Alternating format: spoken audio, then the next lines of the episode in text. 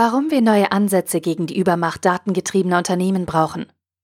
Ein Beitrag verfasst von Stefan Fritz. Die großen datengetriebenen Unternehmen dieses Planeten wie Facebook, Google, Apple und Microsoft, aber auch Baidu, Tencent und Alibaba wachsen unaufhaltsam und springen in ihren Ergebniszahlen von einem Bewertungsrekord zum nächsten. Sie scheinen mächtiger zu sein als Staaten, denn sie diktieren Verbrauchern und Regierungen ihre Regeln auf. Doch nach vielen Jahren der Bewunderung für die Innovationskraft und Nutzbarmachung der neuen Kraft von datengetriebenen Geschäftsmodellen regt sich nun Unmut bei Verbrauchern und Regierungen.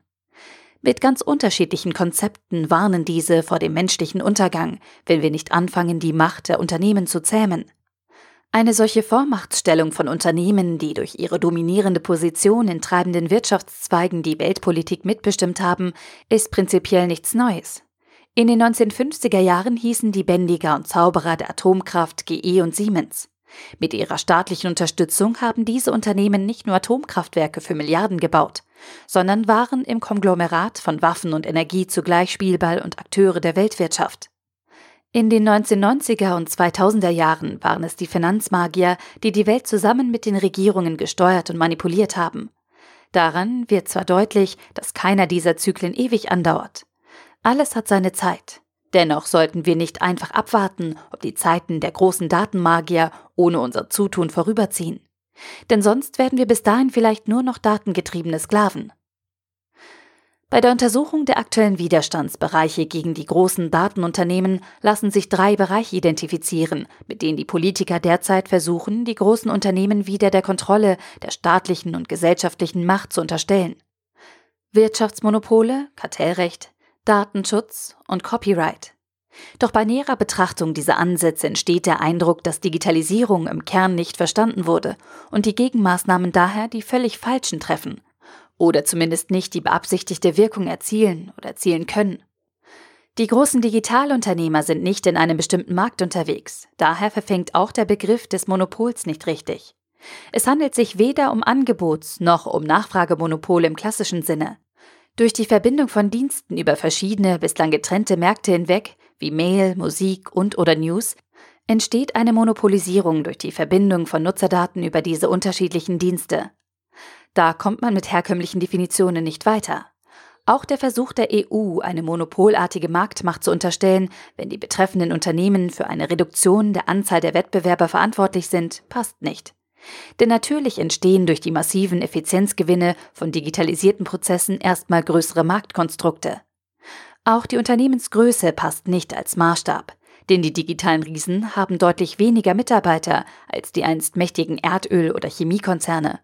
Und einfach die Marktkapitalisierung als Indikator der Gier von Investoren als Maßstab für Allmachtsfantasien herzunehmen, die es zu zerschlagen gilt, wirkt dann doch etwas weit hergeholt.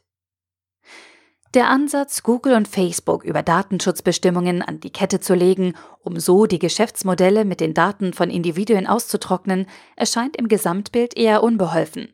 Denn gerade die großen Player mit ihren schier unendlichen Ressourcen können darauf in perfekter Form reagieren. Entweder auf der rechtlichen Ebene oder durch Anpassung in technischer Form. Genau diese Möglichkeiten sind für die vielen tausend oder sogar Millionen anderer Unternehmen mit geringeren Ressourcen ungleich schwerer zu realisieren.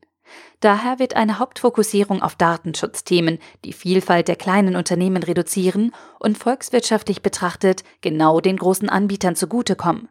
Datenschutz ist zweifelsohne ein wesentliches Grundthema unserer digitalen Souveränität, aber bestimmt kein geeigneter Ansatz, um den Datenmonopolisten zu Leibe zu rücken. Die Idee von Patenten und Copyright-Gesetzen ist, in nahezu allen Rechtssystemen denjenigen zu schützen, der in eine Idee investiert hat, Patent, oder demjenigen zur Nennung und damit zum Erlös zu verhelfen, der die Idee, Artikel, Buch, Veröffentlichung gehabt hat. Nachahmer oder Nachplapperer sollen also das Nachsehen haben. Dies hat seinen Sinn, solange die Distributionswege, Verlag, Label, Zeitung eine eigene Reichweite haben und ihren Content selbst erzeugen und auch verteilen. In einer Welt, in der die Distributionswege Google, Facebook und Co heißen, faktisch also Aggregatoren sind und keinen eigenen Content erzeugen, ergibt dieses System keinen Sinn mehr. Die Verantwortung für die Rechtsmäßigkeit einer Veröffentlichung kann nur der Veröffentlichende übernehmen, aber kein Aggregator. Oder zumindest nur dann, wenn Distributionsweg, Aggregator und Contentlieferant eine faire Partnerschaft eingehen. Offensichtlich ist in den Augen der Öffentlichkeit die geregelte Distribution für den Copyright-Aspekt der wesentliche Punkt. Aber was ist eine Äußerung wert ohne einen Distributionskanal? Erst die abgestimmte Gesamtlösung hat einen Wert. Und aus dem Gedanken des Monopolschutzes wird klar, dass alle Ideen über alle Distributionswege verfügbar sein sollten. Damit hebeln sich verschiedene Schutzkonzepte aus der alten Welt vor der Digitalisierung prima aus. Und das nutzen die Digitalmagier natürlich aus. In der digitalen Welt geht es nicht mehr um Kontrolle des Zugangs zu einem knappen Gut, sondern um die Steuerung der Nachfrage für etwas, das es im Überfluss gibt, wie Musik, Artikel, Bücher und Filme. Dieses Konzept hält jetzt sogar Einzug in die physikalische Welt der Hotels oder Autos, wie Airbnb, Uber etc. Den Klebstoff dafür bilden die Daten, die das Angebot mit der Nachfrage verbinden. Plattformökonomie. Wie wäre es, wenn die großen Anbieter diese Daten offenlegen, also per API zugreifbar machen müssten? Und noch einen Schritt weiter gedacht? Was wäre, wenn wir unsere Profildaten transparent von einem Anbieter zu einem anderen mitnehmen könnten? Dabei geht es um die Offenheit von Schnittstellen und den damit verbundenen Zugriff auf die Daten der Datenmagier. Die Forderung nach Offenheit der Datenschnittstellen reicht also nicht aus. Wir müssen auf den freien Zugang zu den dahinterliegenden Metadaten, die von einem Anbieter gesammelten Präferenzen einer Person, also das Wissen um die Daten herum, drängen. Genau solche Regelungen würden die großen Anbieter Markt treffen und für neuen Wettbewerb sorgen. Aber wer sollte das fordern? Es gibt in einer staatlichen Organisation kein Ministerium für übergreifendes Wissen, das sich aus Verbunddaten ausbaut. Denn bei der Digitalisierung geht es ja gerade um die Verbindung von Informationen und Abläufen, die wir bislang durch Schubladen wie Branchen getrennt haben. So ist es aktuell vor allem der Unmut der Verbraucher, der den großen datengetriebenen Unternehmen zumindest ein kleines bisschen Sorgen bereitet. Darauf werden die großen Player aber mit einer gut überlegten Marketingkampagne sicher eine Antwort finden. Als Individuen und Gesellschaft haben wir die Chance, durch Nachdenken und Diskussionen neue und strukturell bessere Lösungen für den fairen Umgang mit Daten zu finden, als die ungeordneten Initiativen von einzelnen Behörden und Institutionen, die in ihren Einzelsichtdenkmustern verhaftet sind.